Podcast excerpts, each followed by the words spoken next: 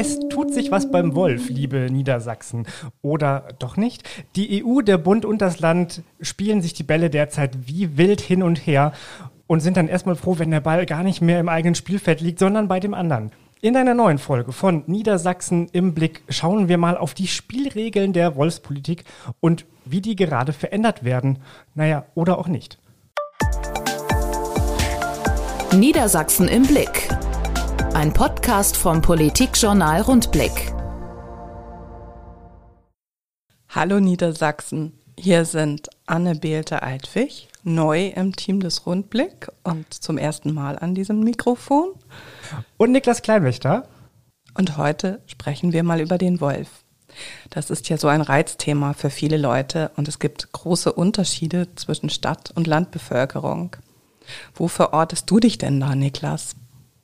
Also ich bin eindeutig Team Stadt und deshalb auch nicht so richtig emotional involviert beim Thema Wolf. Wir haben hier nicht so viele Berührungspunkte damit.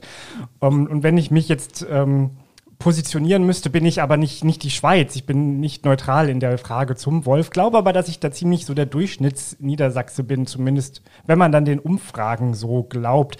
Die sagen nämlich, dass ziemlich viele unserer Mitbürgerinnen und Mitbürger sagen, dass es zwar schön ist, dass der Wolf wieder da ist, dass wir uns prinzipiell freuen über die Rückkehr, aber dass dem Tier auch Grenzen gesetzt werden sollten. Und das ist so eine Position, wo ich mich auch so verorten würde. Ansonsten reizt mich aber eben an diesem Thema Wolfspolitik total diese, diese Verästelung, diese Verschränkung zwischen der EU-Politik, der Bundespolitik und der Landespolitik, die da alle ineinander greifen und das, was ich eben im Intro schon gesagt habe, sich gegenseitig die Bälle hin und her spielen.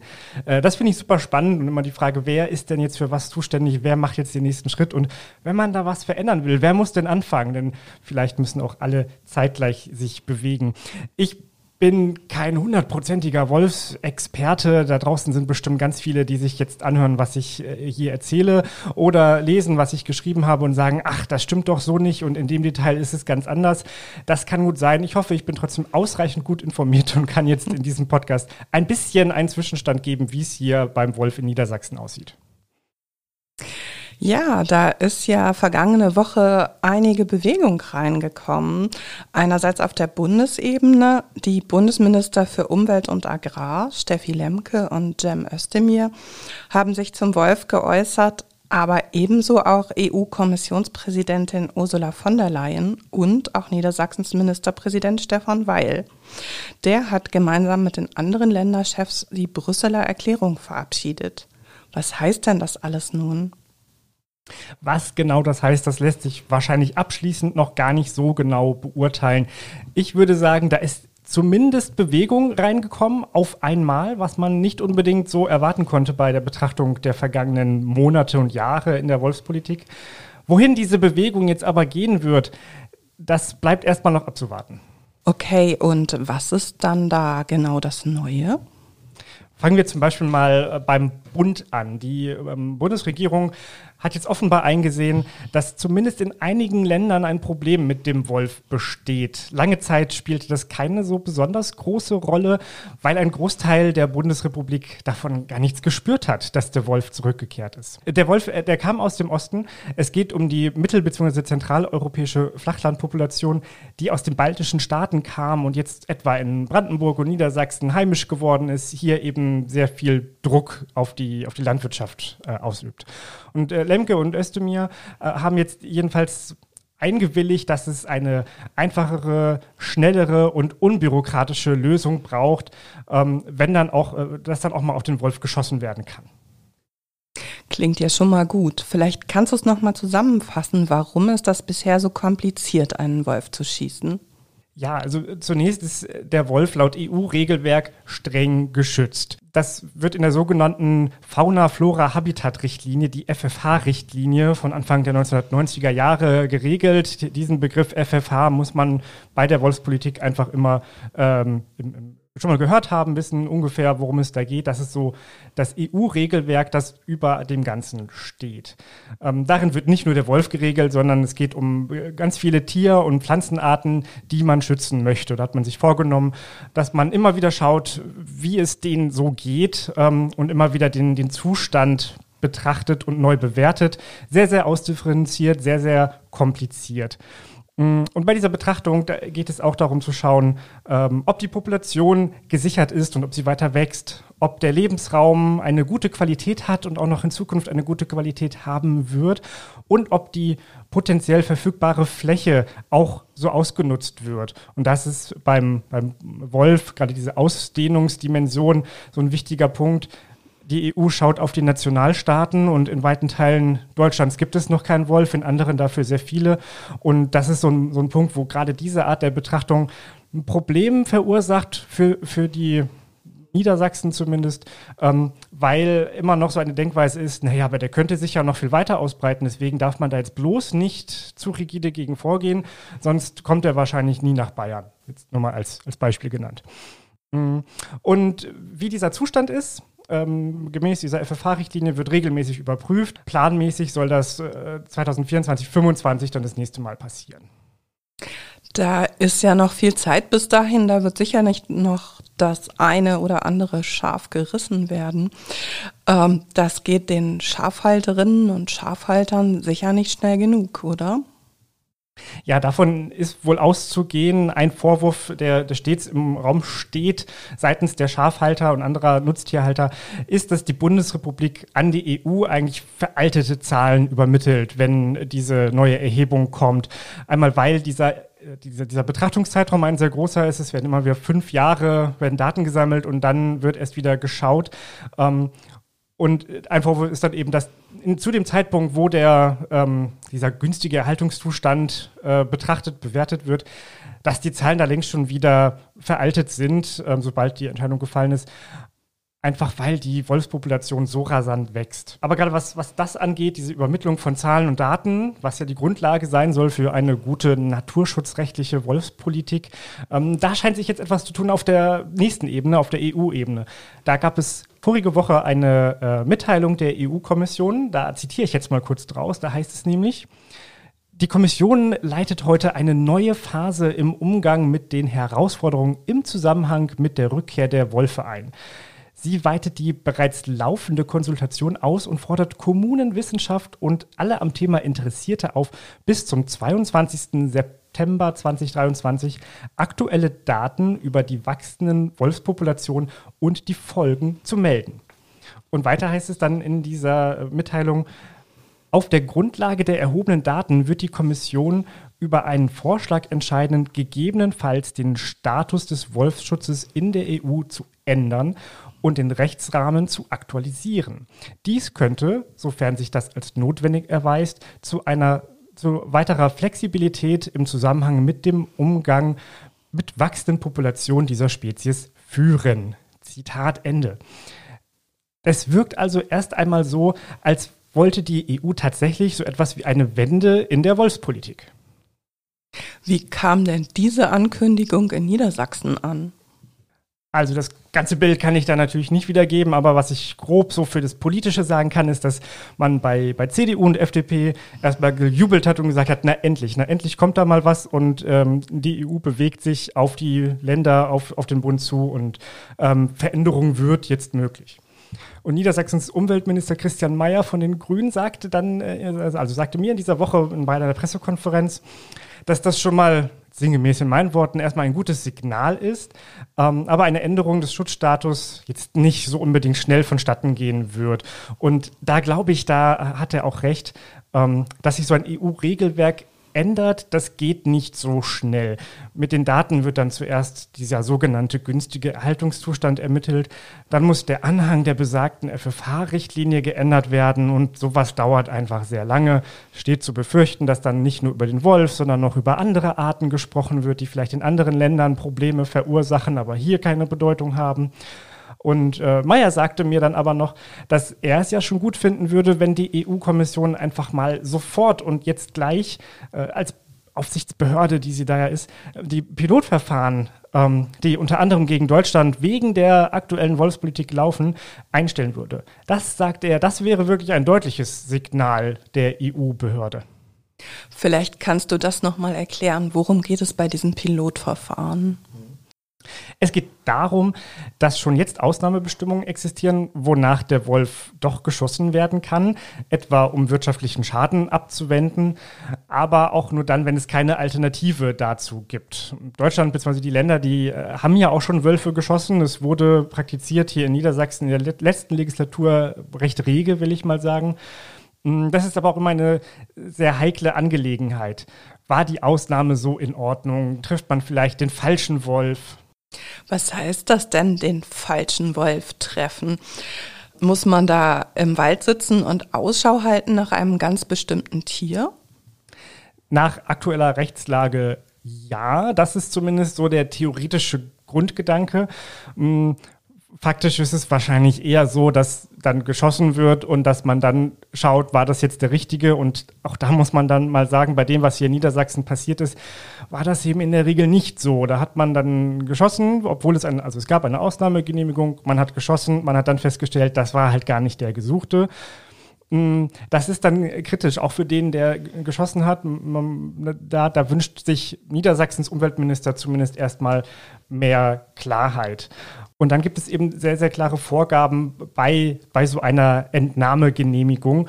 Ähm, es muss wirklich ein Tier identifiziert werden, das mehrfach Nutztiere gerissen hat, obwohl ein angemessener Herdenschutz vorhanden war. Das klingt ziemlich kompliziert. Und das findet auch Umweltminister Christian Mayer inzwischen und wünscht sich eigentlich eine Abkehr von diesem Individualprinzip. Das heißt, dann kann doch frei auf Wölfe geschossen werden? Nein, also ganz frei auf gar keinen Fall. Irgendwie eine Jagd mit Abschussquote mit einer Zahl von Tieren, die pro Jahr entnommen werden können, ähm, wie das zum Beispiel beim Wildschwein oder bei, bei, anderen Wildtierarten ja üblich ist. Da sind die Jäger für zuständig, ähm, da ein Auge drauf zu haben. Das wird es äh, auf absehbare Zeit beim Wolf nicht geben, glaube ich nicht. Ähm, Meyer selber verfolgt nun aber das Ziel eines sogenannten europarechtskonformen, regional differenzierten Bestandsmanagement. Das soll jetzt eingerichtet werden. Mhm. Was heißt das denn jetzt schon wieder? Ähm, also zunächst ist das schwieriger Begriff. Ne, europarechtskonformes, regional differenziertes Bestandsmanagement. Das ist aber erklärtes Ziel von äh, Bundes- und Landesregierung. Beide haben sich das in ihre aktuellen Koalitionsverträge reingeschrieben. Der Bund will das machen, das Land Niedersachsen will aktiv daran mitwirken, dass so etwas zustande kommt. Mm, und vor ein paar Monaten, als ich mich damit beschäftigt habe, hab ich, hatte ich so den Eindruck, dass SPD und Grüne hier in Niedersachsen selber so gar nicht wussten, was sich jetzt hinter dieser, diesem Wort Ungetüm ähm, eigentlich verbirgt, was sie darunter verstehen. Äh, inzwischen hat Meyer etwas deutlicher skizziert, worum es ihm dabei geht, welches Ziel er dabei verfolgt. Da bin ich jetzt gespannt. Meyer möchte, dass sich die Möglichkeit zum Abschuss eines Wolfes an den regionalen Gegebenheiten orientiert. Und ähm, Dabei geht es nicht darum, dass man Erleichterungen schafft, überall da, wo es jetzt viele Wölfe gibt. Also, dass man sowas wie äh, Zonen bestimmt, in denen hohe Wolfspopulationen sind und dann kriegt man da eine regionale Abschussquote oder so etwas. Nein, darum geht es nicht. Ähm, sondern Meyer möchte, dass dass dort, wo es viele Wölfe gibt und diese vielen Wölfe auch im Konflikt mit dem Herdenschutz stehen, also wirklich immer wieder auch ähm, trotz Herdenschutzmaßnahmen Nutztierrisse vonstatten gehen, dass man dort einfacher vorgehen kann, ähm, eben zum Beispiel äh, durch ein, eine sukzessive Entnahme von Problemwölfen aus diesem Rudel oder auch Wölfe, die da eben vorbeilaufen. Auch das ist wichtige Unterscheidung. Äh, muss nicht immer das Rudel sein. Wölfe kommen ja auch einfach mal so des Weges. Es geht also darum, dass dort, wo, Probleme entstehen, schneller eingegriffen werden kann und dann eben auch ohne ein individuelles Tier vorher identifizieren zu müssen, was halt gar nicht so einfach geht. Ähm, ihm schwebt also eine sehr pragmatische Lösung vor. Zum Beispiel könnte es darum gehen, ähm, dass man einen bestimmten Radius um äh, um Weiden herum definiert und dann sagt, hier in dieser Region gibt es viele Wölfe, die immer wieder in der Lage sind, den Herdenschutz zu überwinden, die Nutztiere zu reißen. Deswegen darf hier jetzt äh, auf Wölfe geschossen werden. Allerdings auch damit Einschränkung, erstmal räumliche Einschränkung wird damit schon definiert. Zeitliche Einschränkung, das ist dann nicht auf ewig gestellt, sondern man schaut sehr, sehr spezifisch für die ähm, bestimmte Region, wie lange dieses Problem anhält. Wenn also äh, die Nutztierrisse ausbleiben, wird dann auch diese Abschussgenehmigung wieder eingestellt.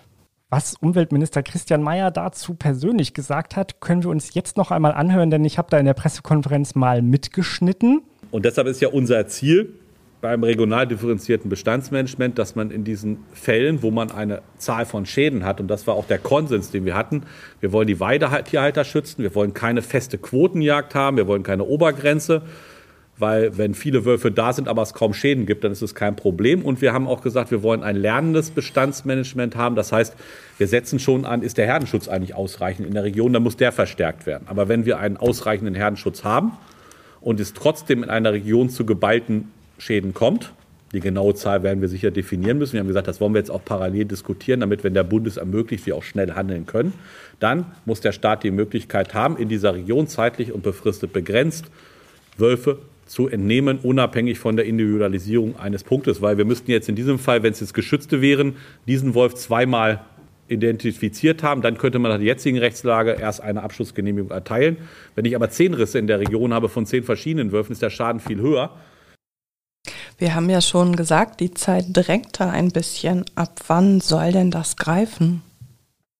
Das ist eine gute Frage und so ganz genau kann, konnte mir das jetzt auch noch niemand beantworten. Es gibt aber eher so also verschiedene Ideen, wie schnell das funktionieren könnte.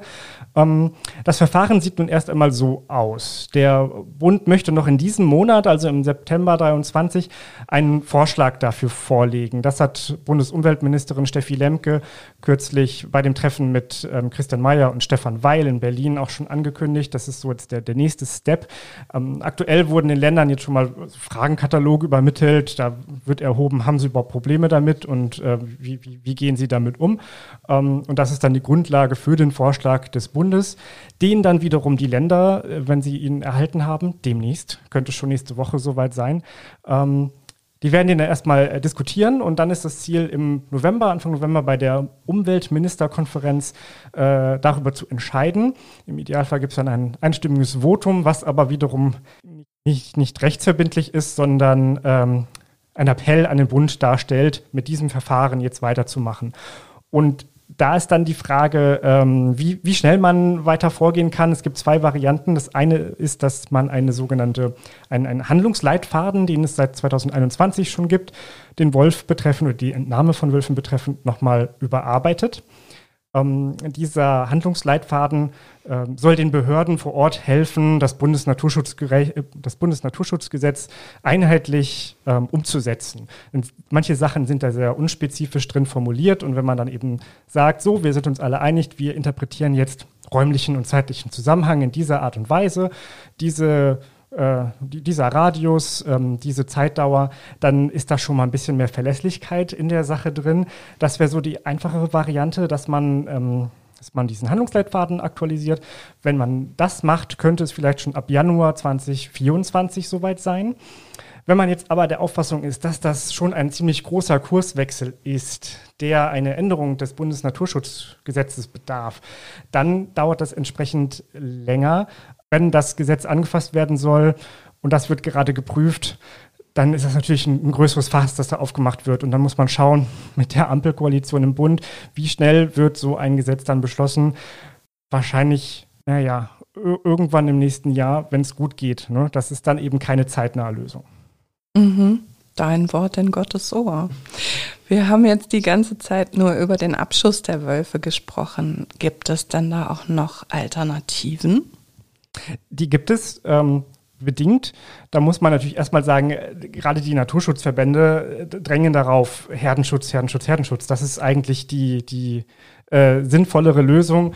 Ähm, der NABU beispielsweise sagt immer wieder, dass äh, sich gezeigt hat, dass der Abschuss von Wölfen selten wirklich Probleme löst und man deswegen mehr, mit, mehr in den Herdenschutz investieren sollte, also zum Beispiel in den Bau von Zäunen.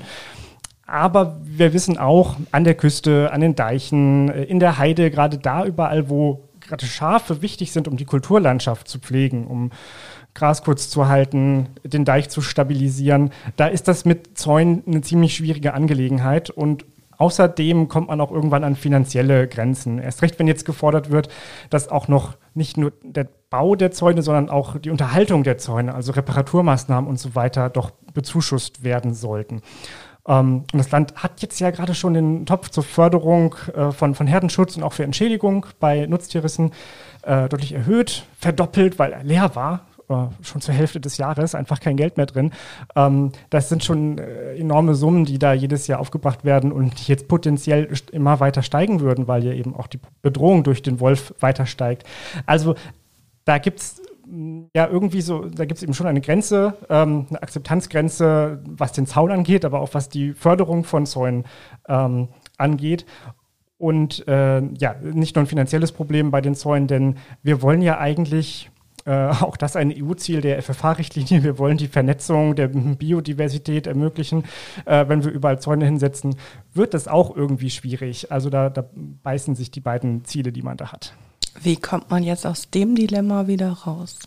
Ja, das ist eine äh, gute Frage, die ich so nicht beantworten kann. Äh, es gibt ähm, zumindest im Dialogforum Weidetierhaltung und Wolf, das die Landesregierung hier in Niedersachsen im Anfang des Jahres ähm, initiiert hat. Da gab es im Februar das erste Treffen, dann gab es ganz viele Arbeitsgruppentreffen und jetzt gab es gerade das zweite Treffen. Da hat man sich zumindest überlegt, wie der Herdenschutz künftig neu aufgestellt werden könnte. Und da hat man sich ein neues Modell überlegt, das wurde vorgeschlagen und diskutiert und gab wohl, so wie berichtet wurde, da viel Kopfnicken. Ähm, da geht es um eine Kopfpauschale, dass also nicht mehr gesagt wird, äh, das Land fördert die Anschaffung, die, die, Installation der Zäune. Wenn jetzt jemand kommt und sagt, ich hätte gern einen, dann äh, kann er sich einen aussuchen, dann kriegt er dafür Geld, sondern man ähm, macht eine Kopfpauschale für Schafe, Ziegen und Gatterwild, so der Vorschlag. Ähm, gibt also dann einen Betrag X und dann kann der Besitzer schauen, wie er eben seine, ähm, seine Schafe schützen möchte. Und da gibt es verschiedene Vorschläge. Neben dem Zaun ähm, einen Esel anzuschaffen, der offenbar auch dann Alarm schlagen kann. Das ist so die Idee. Herdenschutzhunde sind natürlich immer wieder auch ein Thema. Ähm, zusätzliche Mitarbeiter oder sonstige Lösungsmöglichkeiten, also ein bisschen mehr Flexibilität. Und auch hier können wir jetzt noch einmal nachhören, wie Miriam Staute, Niedersachsens Agrarministerin, diese Kopfpauschale selber erklärt hat. Genau, und wir hatten äh, einen Vorschlag aus einer Arbeitsgruppe aufgegriffen, nämlich äh, die Einführung einer sogenannten Kopfpauschale für, ähm, Schaf, für Schafe, Ziegen und Gatterwild. Herr Riese vom Schafzuchtverband hat äh, diese Idee vorgestellt heute. Mm, es war eine Idee, die wir aus einer Arbeitsgruppe zum Herdenschutz aufgegriffen haben. Und äh, wir beiden Ministerinnen mit großem I haben äh, deutlich gemacht, dass ähm, wir große Sympathie für dieses Modell haben.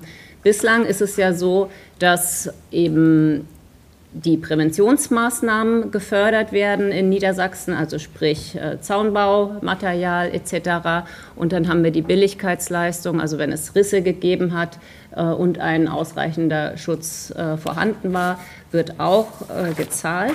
Und der neue Ansatz, den wir jetzt in den Arbeitsgruppen weiter diskutieren wollen, ist die direkte Finanzierung von Zäunen zu ersetzen durch eine ja, Kopfpauschale, die jeder Tierhalter dann für jedes Tier bekommt.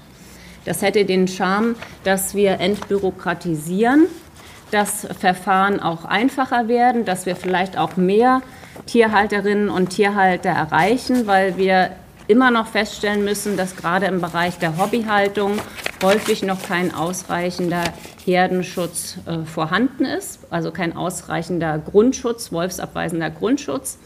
Und äh, wir erhoffen uns auch ein bisschen, dass durch eine leichtere Beantragung vielleicht auch mehr Menschen darauf äh, zugreifen.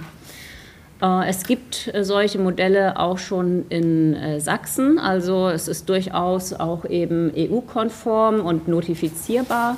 Wir würden uns daran auch orientieren wollen. Und wir haben auch diskutiert über die Frage, es war ein Vorschlag des Umweltministers, für verschiedene Regionen auch unterschiedlich hohe Sätze ähm, anzubieten. Das bedeutet, dass eben in den Regionen, wo zum Beispiel durch äh, Deiche eine sehr schwierigere Ausgangssituation da ist und der Herdenschutz äh, schwieriger zu realisieren ist, dass man das eben dann auch durch eine höhere Finanzierung pro Kopf ähm, dem Rechnung trägt. Was würde das denn ändern für die Gesamtsituation? Also der Gedanke der Regierung ist da, würde ich sagen, zweigeteilt. Eine ähm, ist zu sagen, dass durch diese Flexibilisierung, die da dann eintritt, dass die Lösungsmöglichkeiten, die Präventionsmaßnahmen, die gewählt werden, besser zu der jeweiligen Region passen. Man sagt nicht mehr, ihr braucht einen Zaun von Größe X, sondern man sagt eben, ihr sollt eure Tiere schützen und das unterstützen wir. Äh, wie ihr das macht, das ist dann jetzt eure eigenverantwortliche Entscheidung. Ähm, und der zweite Gedanke ist dabei auch, dass vielleicht weniger Steuergeld, naja, ich sag mal, platt verschwendet wird, ähm, weil es ja aktuell noch so ist, dass der Staat eben zahlt, was, was da dann gebaut wird. Es fehlt also so ein bisschen der Anreiz zu sparen. Allerdings auch bei diesem Punkt, das wird jetzt nicht unbedingt zeitnah kommen. Ähm, klingt erstmal schön, diese Idee, aber da wird jetzt noch über Höhen äh, der Kopfpauschale diskutiert. Dann muss sowas ja erstmal in den Haushalt eingestellt werden. Dann muss man mit der Landwirtschaftskammer wahrscheinlich darüber reden, wie das rein praktisch jetzt abgewickelt werden soll. Da muss ein ganzes System umstrukturiert werden. Da sagte Agrarministerin Miriam Staute, das kommt frühestens 2025. Also es ist noch einiges in Bewegung in der Wolfspolitik, sowohl in der EU als auch im Bund und in Niedersachsen. Wir behalten das weiterhin im Blick. Ja, das tun wir, Anne. Vielen Dank für deine Fragen und dass wir jetzt diesen ersten gemeinsamen Podcast gemacht haben. Eine Empfehlung noch an alle, die jetzt zugehört haben bis zum Ende hin. Was wir hier geplaudert haben, kann man auch nachlesen. Den Rundblick, das Politikjournal für Niedersachsen, kann man abonnieren. Und auf unserer Internetseite rundblick-niedersachsen.de findet man auch viele Artikel, die wir jetzt auch in den Show Notes unten verlinken werden. Niedersachsen im Blick. Mehr Infos unter rundblick-niedersachsen.de